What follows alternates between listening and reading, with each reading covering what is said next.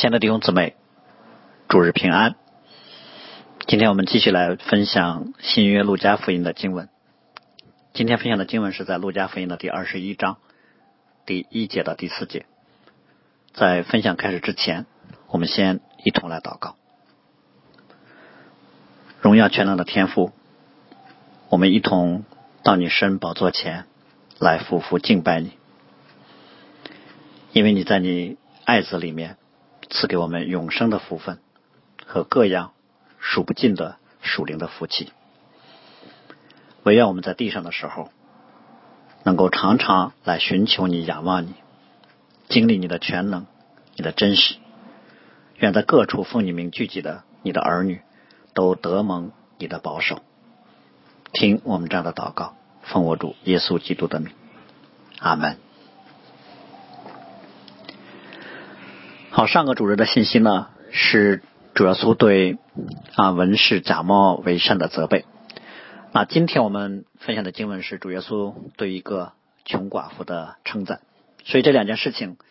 啊有很强的对比性。嗯，我们看见文士呢喜爱名声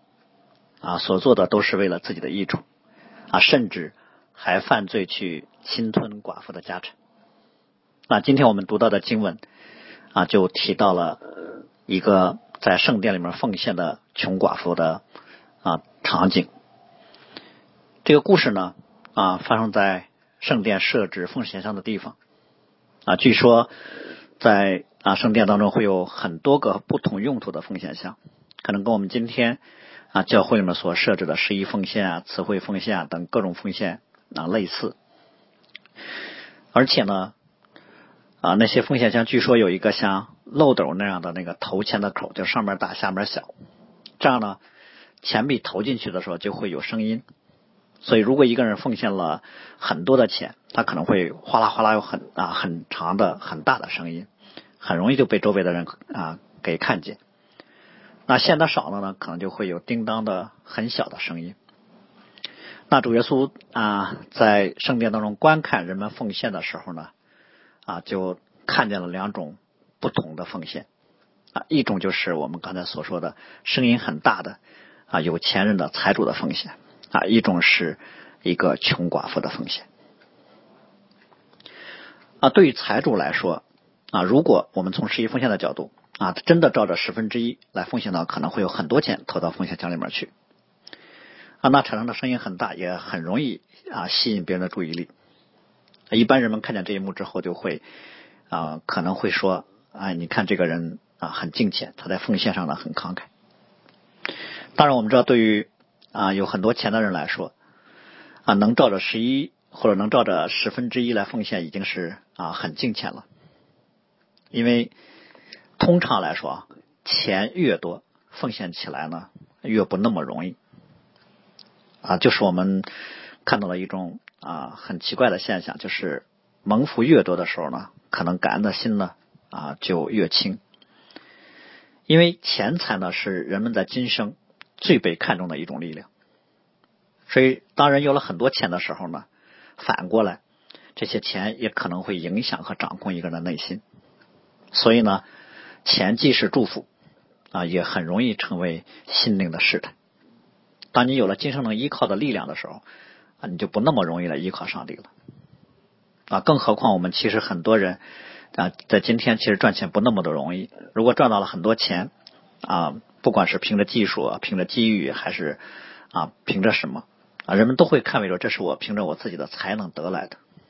当然，作为基督徒啊，肯定会为此来感谢神。但我想心里啊，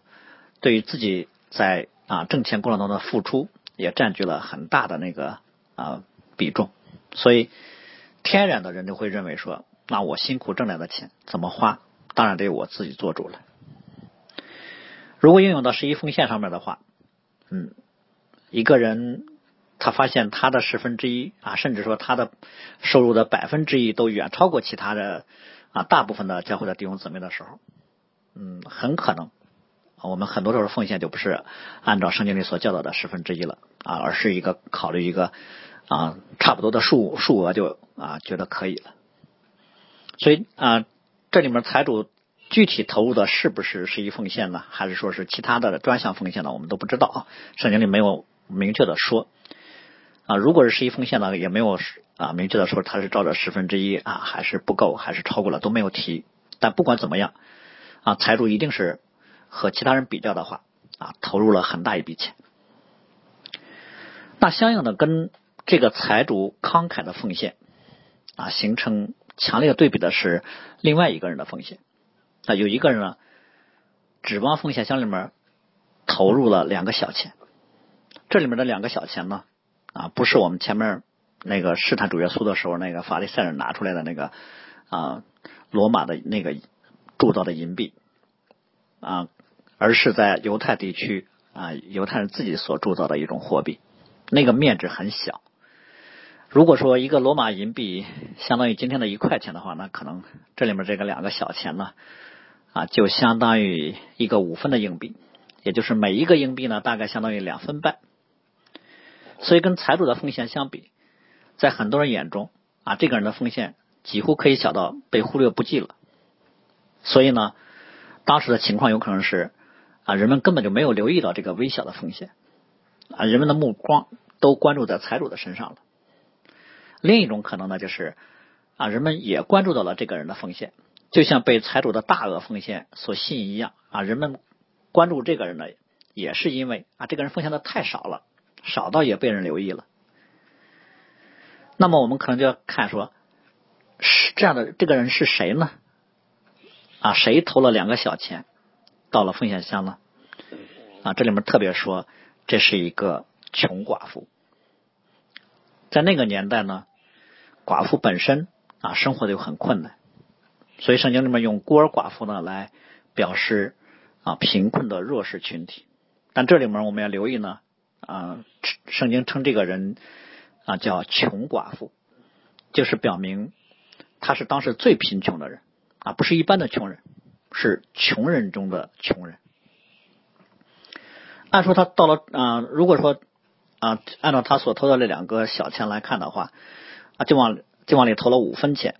穷到了这样的程度啊，其实他不到这来奉献也没有关系的。我想不会有人啊指着他说你不可以空手朝见神啊，反而呢，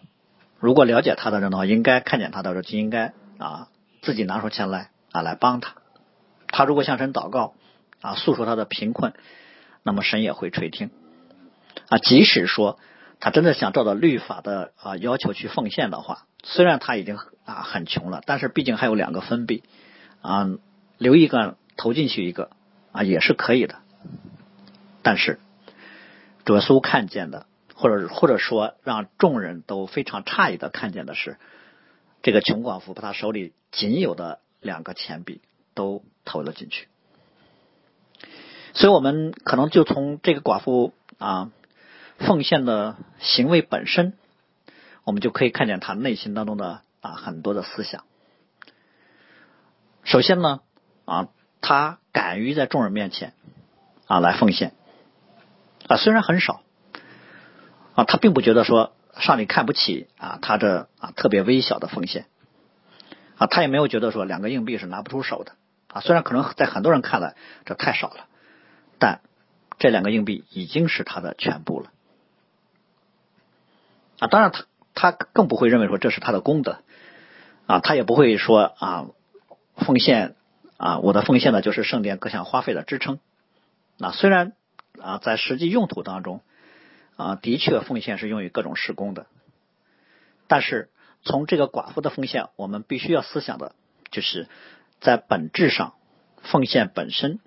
啊，不管是十一奉献还是其他的奉献啊，不是一个财务的问题啊，不是一个实用的问题。而是在上帝面前的感恩和顺服的问题。如果真的从财务的角度考虑，数量上、金额上，这个两分的啊硬币，在祭司们数点的时候，的确可能有的祭司会觉得啊都不值得记在账上啊。如果平时你买菜的话，如果啊差个啊几分钱的话，这个是一定会被抹去的一个零头。但是在神的眼中，这两个硬币一定会被记录在天上的府库里面的啊，也也就是说，不管地上的人啊怎么想怎么看一定会被上帝记在上帝的账上的。所以，我想在上帝眼中，啊，奉献账户的科目开列跟我们今天教会的财务呢，就有很多的不同。啊，上帝可能最关注的不是奉献总额有多少啊，放上帝的面前可能有一个针对每一个人的奉献的状况啊，每个人都有一个单列的记录。上帝给了你多少，你奉献了多少啊，其余的你是怎么使用的等等都有记录。另一个层面，我想我们并不知道这个姊妹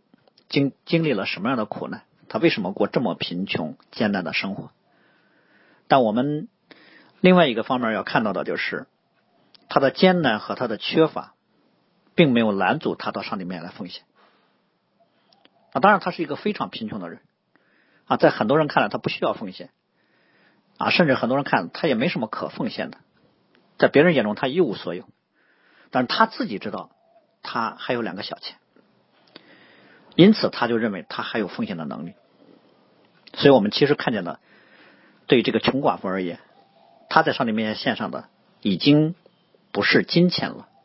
他其实献上的是他的今生，是所有。那主耶稣看见这两种不同的奉献之后，马上就做了一个评论。啊，因为主是审判之主，他也鉴察人心。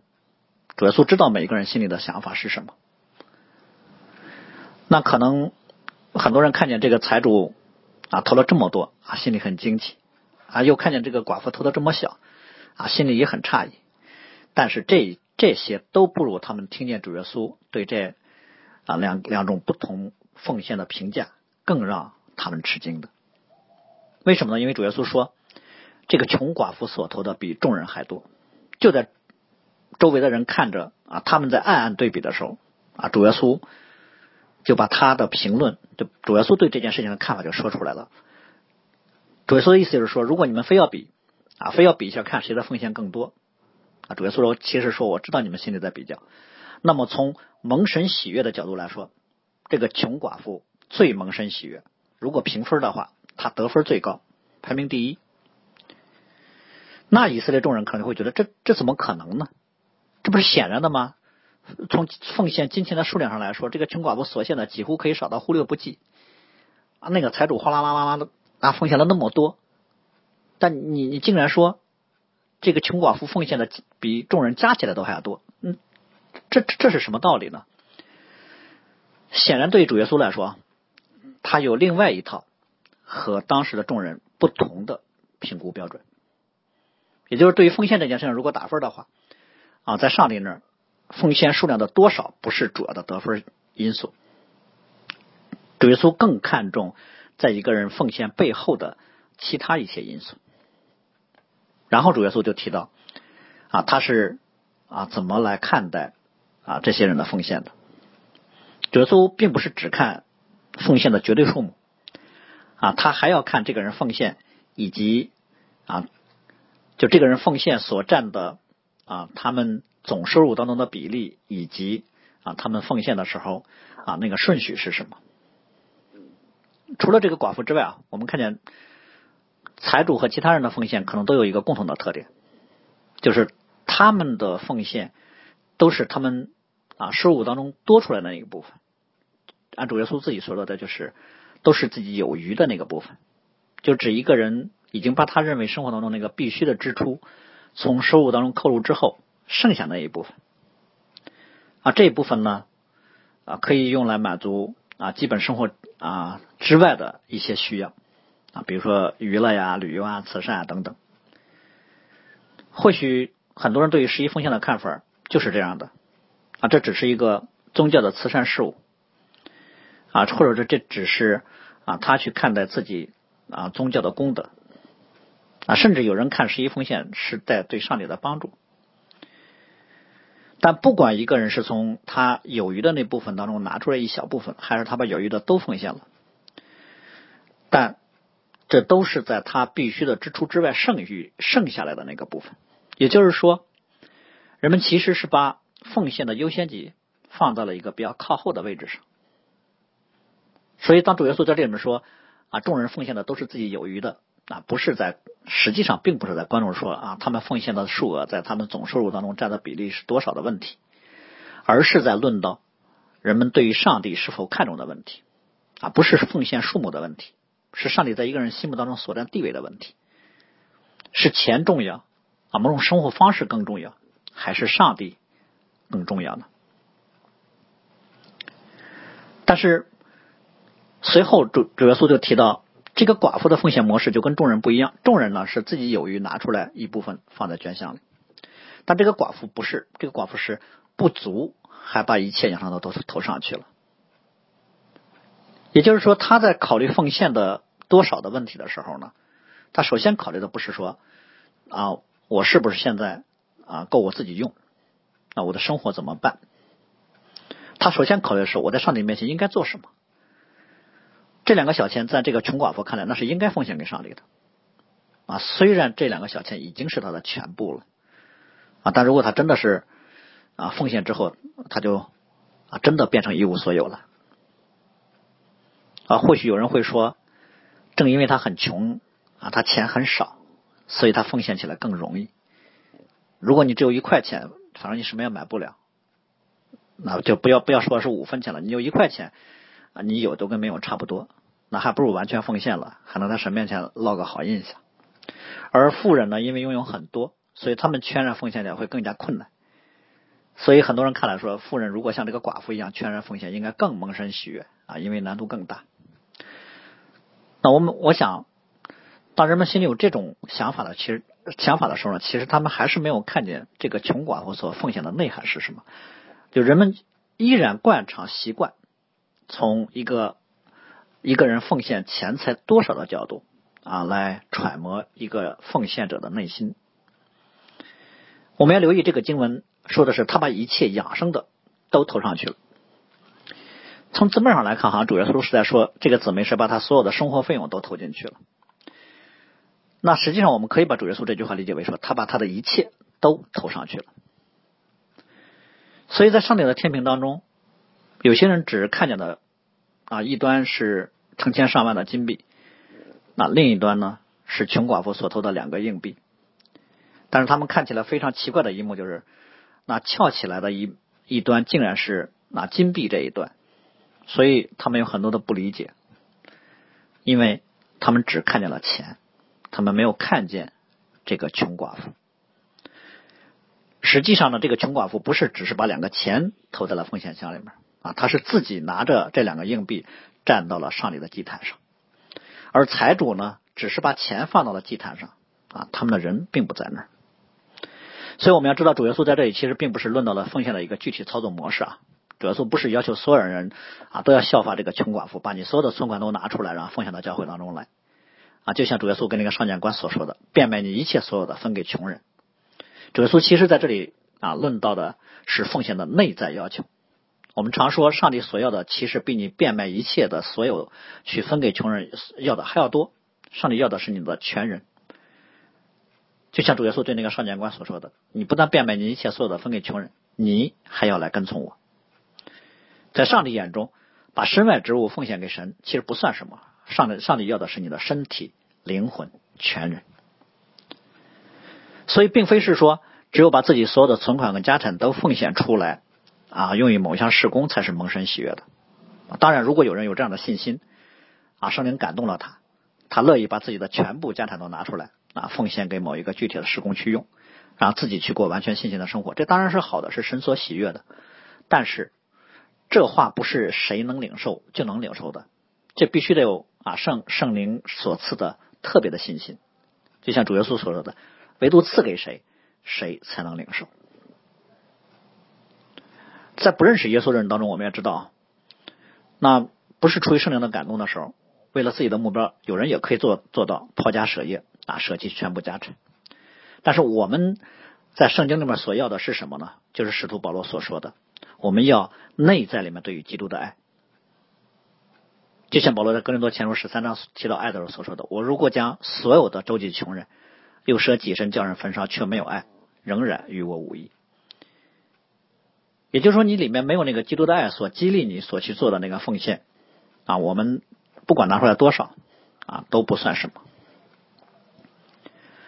所以主耶稣在这里其实对比的是两种不同的奉献模式，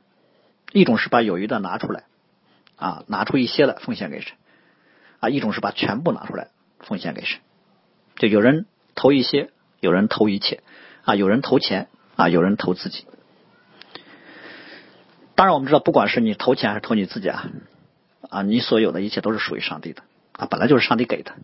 所以，上帝其实并不是看上了啊你手里那点钱。所以在这种奉献的模式的对比当中，啊，主要所对比的是上帝要什么。这个寡妇的奉献的榜样，并不是说他把他一切的养生的头头上了，这个只是一个我们外外在看起来的现象。我们必须看到，在这个寡妇的奉献当中，她的本质是把她把她自己的所有一切都奉献给上帝了，他把他自己当做活祭献在了上帝的祭坛之上。上帝当然不是说要所有人都做全职传道人啊，也不是让所有人都像巴拿巴那样变卖家产啊，拿到教会里面给那些有需要的人来用。但上帝要每一个基督徒，每一个跟随他的人都要把自己献上。所以我们不得不说，今天我们所看见的有一种很奇怪的现象，就是献上一些的人，常常以为自己献上了一切，而且还常常觉得上帝亏欠了自己；而献上一切的人啊，却常常觉得自己献上的还不够啊，不算什么啊。他们认为，不管献上什么都不能跟上帝所赐的恩典来对比啊。所以，献上一切的人反而常常充满了感恩和喜乐。所以我们可可能要来思想的就是，什么样的心智啊，才能够真的啊把自己献上，并且所献上的是蒙神喜悦的。如果单从今天的方面来啊来说的话，嗯，我们会说啊，一个人在上帝面前所献上的啊，必须是甘心乐意的啊，甘心乐意就是神所喜爱的。当然，我们不单单是指啊十一奉献了，十一奉献其实是个起点。我们指的是所有的奉献啊，十一奉献之外的其他的一些奉献等等。蒙神喜悦的奉献的心智呢，必须啊出于对基督的爱。也就是说，一个人如果想甘心乐意的把自己奉献啊，把自己献上，把自己所有的献上。啊，或者说十一奉献，啊，或者是某一个需要当中，他衡量当中他需要献出来的啊，拿出来的某一部分，他必须是不是为了自己的益处，不是为了自己的好处，而是单单为了上帝。而神很清楚的知道我们每个人内心当中的想法是什么，所以不管你内心当中啊是怎么想的，你的内心在上帝面前啊其实是昭然若揭的。所以，盼望我们每一个人在上帝面前奉献的时候啊，带着啊单一和真实的心。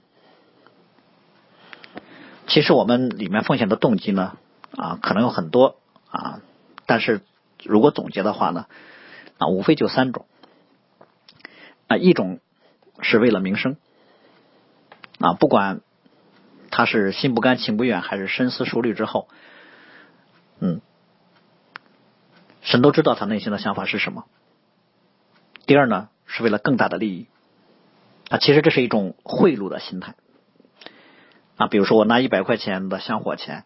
然后盼望呢啊，今年上帝给我有一千块钱的祝福，这跟我们民间信仰当中那那些啊求神拜佛很像，嗯，想付出一一点点，然后就会有很大的一个回报。啊，当然也有人说我不是为了今生，我是为了来生。比如说，如果有人相信轮回，今天做一些善事，为是为了下一辈子有一个更更好的人生，或者将来在天堂有更高的地位啊，比别人更好的享受。其实这依然是对于今生好处的盼望，只不过是投射到了来生，本质上没有什么不同。啊，第三，无非也是为了我有一个心愿啊，跟利益无关，是只关乎我想要做成一件事情，所以我在上里面去许愿。我想神所喜悦的啊，都不是这些。上帝所喜悦的，在上帝面前的啊，被神所啊悦纳的奉献，都是出于对基督的爱。所以能够甘心乐意，能够被基督的爱所充满，那显然充满了对上帝的感恩。所以甘心乐意的奉献背后啊，其实是一个感恩的心。当然，我们说感恩，嗯，必须要提到我们为什么要感谢神啊？感恩不是一个啊无定的啊抽象的虚幻的。一个人只有知道我从上帝得了非常宝贵的恩典，而且都是我不配得的啊，我无论做什么都不能回报他啊，并且觉得上帝给的已经非常非常多了，我要是再不。再不为神做点什么，就觉得说不过去了。啊，我觉得一般只有这种心态的时候，可能啊才能够达到啊甘心乐意那种感恩的程度。啊，其实保罗曾经提到过啊马其顿的教会，就是对格林多教会提到过马其顿教会在捐助这件事情上的榜样。特别说，他们处在患难中，处在试炼中，啊，处在极穷之间。但是，一旦保罗提到说要给耶路撒冷教会的弟兄姊妹们有一些奉献的时候，他们就格外显出他们乐捐的厚恩。所以保罗说，他们不是按照他们的力量，他们是过了他们的力量，甘心乐意的捐助，而且还再三的求保罗准他们在这供给圣徒的恩情上有份。所以我们会看到，那个时候保罗的欧洲啊，菲利比教会或铁索伦加教会啊，在这些教会当中。啊，他们在啊帮助耶路撒冷教会的时候啊，所捐献的时候那个举动，真的是我们啊今天的榜样。他们自己很穷，还处在艰难当中啊，他们还极力的奉献，而且呢，他们还不觉得说啊，他们多么慷慨，多么有爱心，多么敬虔，反而他们觉得说，保罗收了这钱，那是上帝看中他们。我觉得这个我们今天可能很多的时候感受是完全不同的。我们今天很多时候感受觉得上帝给的太少了，不够多啊。我们理性上知道基督的救恩很宝贵啊，他配得我的生命啊，配得我的一切。但实际上在生活当中的时候，我们面对很多实际的抉择的时候啊，并没有把基督当成我们生命当中最宝贵的，当成我们生命当中最高的。如果这样的话，你会发现上帝的爱就不会在我们里面啊，大大的充满我们。我们里面有一些对于基督的感恩、渴望，但不那么大。那个较小的感恩和渴望，很有可能胜不过我们里面的私欲和自我。所以，如果我们想啊能够胜过这个世界啊胜过自我，我们只能求基督的爱在我们里面更多的充满我们，啊加添给我们有更多在救恩当中的喜乐和感恩。其实，因此呢，其实感恩的信心啊，感恩的基础呢是信心。所以，对于一个基督徒来说，他的奉献不是他的一啊一时的冲动，而是他在深思熟虑当中对于基督的认识，对于圣灵感动的一种确定的回应。他清楚的知道他在做什么，而且呢，在他奉献的时候，他他的里面不单是充满了感恩，而且是充满了谦卑。所以，真正在信心当中的奉献。啊，不会啊，因为自己的奉献啊，就立刻觉得自己高人一等啊，自己就觉得我比别人都强啊。有时候我们会发现，如果我们奉献的话，或者说我们啊帮助了别人啊，我们在心里高兴的同时，我们也开始对其他的身边的弟兄姊妹就开始觉得不满，就觉得大家都不如我，不像我这么爱主，他们都只顾自己。啊，只有我，只有我一个人向耶和华大发热心。其实，真正在信心当中的奉献，在感恩当中的奉献，啊，不会把自己凸显出来，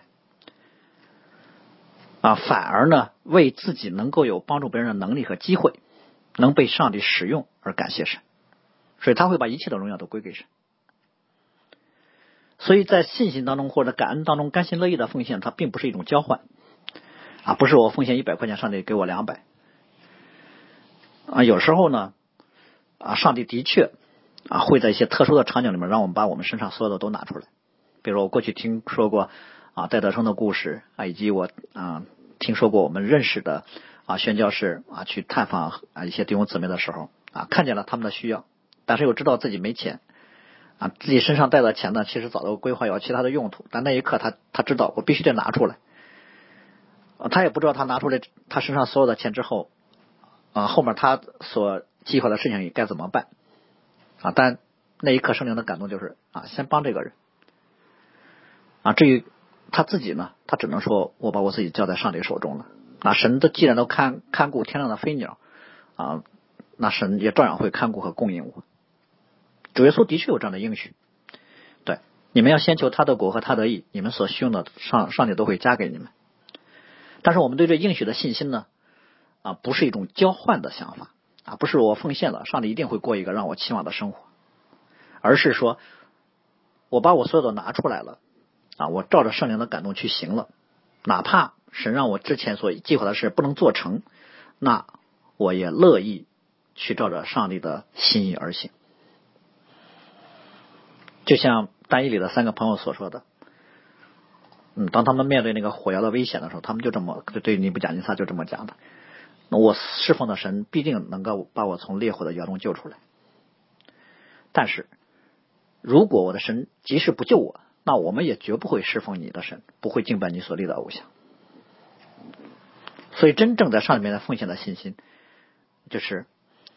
就照着上帝的想法去做。嗯，如果上帝。并没有照着我所期望的那后续来对我，也并不影响我对上帝的信心，因为神的心意总是好的。所以，我们就会看到，其实真正在上帝面蒙神血的奉献，并不只是关乎金钱，而是关乎我们的全人。因为当我们认识神啊，认识基督啊，跟随他的时候，其实上帝对我们的呼召，是我们要把自己。完全的投入到对上帝的跟随当中来。我们对于基督的啊追随，在心智上应该是一种义无反顾的，一点不给自己留后路、一往无前的心态。所以在我们的信仰当中，在基督信仰当中所说的奉献，都是指全然奉献，不留一点，因为神要全部，要一切。所以，我想我们今天在地上生活的时候呢，我们就看。啊，我们不管我们拥有多少，我们应该看我们自己是一贫如洗的。就我们看我们自己的这这个世界上，其实并不拥有什么啊。我们连我们的自己的身体、心灵啊，也看为是不由我们自己的啊，更不要说我们所拥有的外在的财啊、财物或者是能力了啊。在认识基督那一刻，都归基督所有了啊。其实，在我们还不认识基督的，也是归基督所有的。只不过我们认识基督之后，我们就啊很清楚的知道，并在心智上啊要有这样的一个心智。但是我们在很多时候，我们在日常的生活当中，我们会这么宣称：我们说啊，一切都归基督啊，是因为我们我们知道啊，所有权本来就是上帝的。我们宣称了之后呢，啊，既让人觉得很敬虔，我们自己又觉得这样其实挺安全。为什么呢？啊，反正上帝通常是不主张这个这个权利的啊，使用权还是归我们的。是过去我们曾经说过，从使用权的角度来说，十一奉献的本质，奉献的就是使用权，嗯，就是你把你十分之一的使用权交给教会来行使，然后剩下的百分之之九十的使用权，上帝借着你的手来行使，所有权其实你都不用奉献啊，无论如何都是归神的。但是我们一定要强调的就是，上帝所要的奉献是所有的权利，一切都归基督。因此呢。真正在我们的实际生活当中，如果我们做抉择的时候，啊，真正奉献所表达出来的就是我们要把最好的献给神，就是保罗所说的，在腓立比书里面所说的，凡事让基督居首位，啊，不要把最好的留给自己或者献给啊给了别的啊，把剩下的再轮到上帝。比如说我们在考虑很多事物啊时间的安排的时候，那我们首先考虑的啊是我自己认为啊我喜欢的。啊，重要的啊，等等啊，还是嗯，照着上帝的心意啊，神觉得我应该先去做的，嗯，这不是说上帝给我们在生活当中的各种事情，比如我们的工作呀，或者锻炼身体啊，或者去做啊其他事情都是啊都是不重要的，或者不是啊为上帝而做的，不，而是在心态上，我们很多的时候其实是把我们的生活跟上帝的主权来划分开来的，我们有意无意的啊，其实在我们的生活当中。啊，给自己留了一个神也不可以来触碰的领域。所以很多时候我们的生活跟我们的信仰是割裂的，或者是二分的。那我们看我们的信仰，其实是在我们的生活之外啊，我们生命当中一个更高级的需求而已啊。甚至有时候我们看神在我们的生活当中只是处于一个点缀的位置。其实我们很多的时候，其实就是把上帝放在了我们的自我的后面，神并不在我们的生命当中居于首位。其实对犹太人来说，他们很熟悉旧约里面关于出出赎的和投生的都是属于耶和华的，并且献祭的时候所献的祭牲必须是无残疾和无瑕疵的啊，所表达的就是这一点，神要最好的，神要第一，要是居于首位。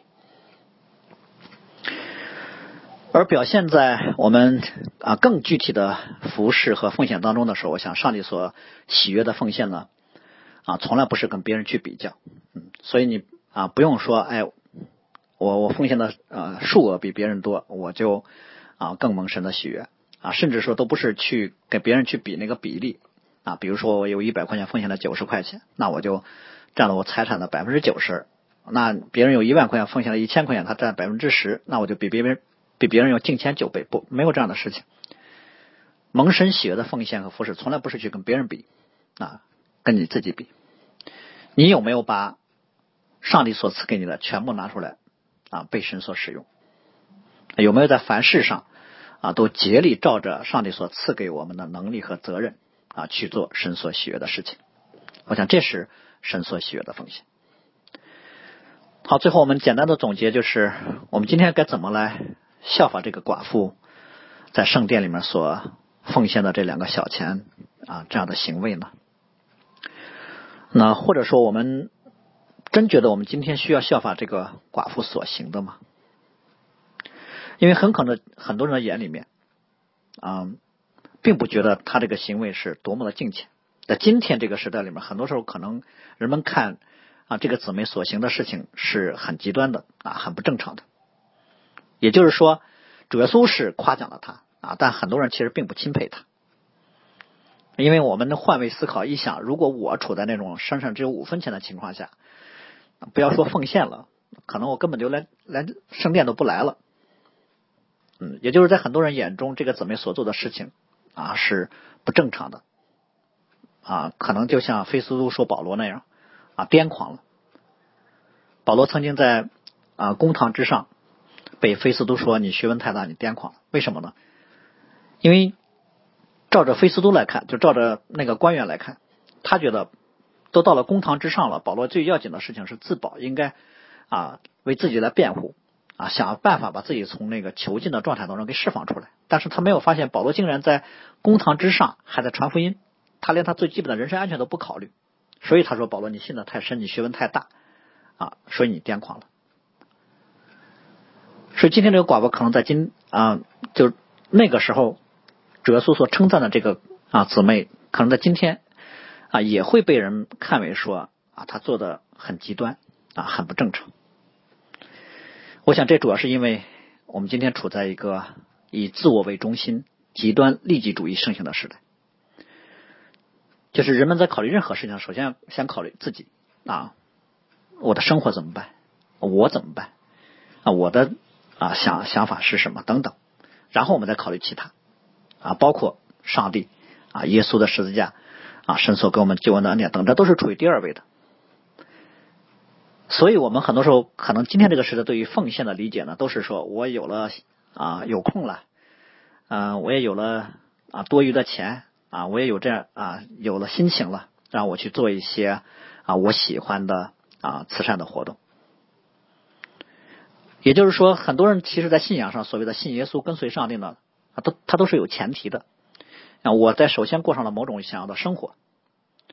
啊，然后啊，我才来啊追随耶稣。所以，其实很多时候，我们所谓的信仰，不过是为了自己啊实现人生理想的一个助力而已。所以，今天我想，很多人啊不容易理解这个寡妇的啊举动，也不明白主耶稣所说的话。所以，其实这位姊妹。在圣经当中记载，他不同寻常的奉献的行为，挑战的是我们对于这个世界的渴望和恐惧，也更是挑战了我们深层里面啊我们的自我中心。所以，真正的奉献呢，其实不是舍弃什么，真正的奉献其实是得着基督让神的儿子坐在我们心灵的宝座之上。所以最后，我以保罗在罗马书十二章的经文来作为我们共同的劝勉。保罗曾经说：“弟兄们，我以神的慈悲劝你们，将身体献上，当作活祭，是圣洁的，是神所喜悦的。你们如此侍奉，是理所当然的。”我们一起来祷告。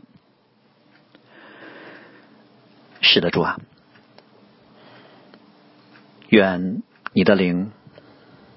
将你在十字架上为我们舍命的爱浇灌下来，充满我们。因此，就使得我们愿意把自己献上，在凡事上都寻求你的心意，也乐意照你的心意去行。也愿我们因此就乐意把你所赐的一切重新都交在。你的手中，无论是外在的钱财，还是我们自己，都能够照着你的意思被你所使用。听我们这样的祷告，奉我主耶稣基督的名，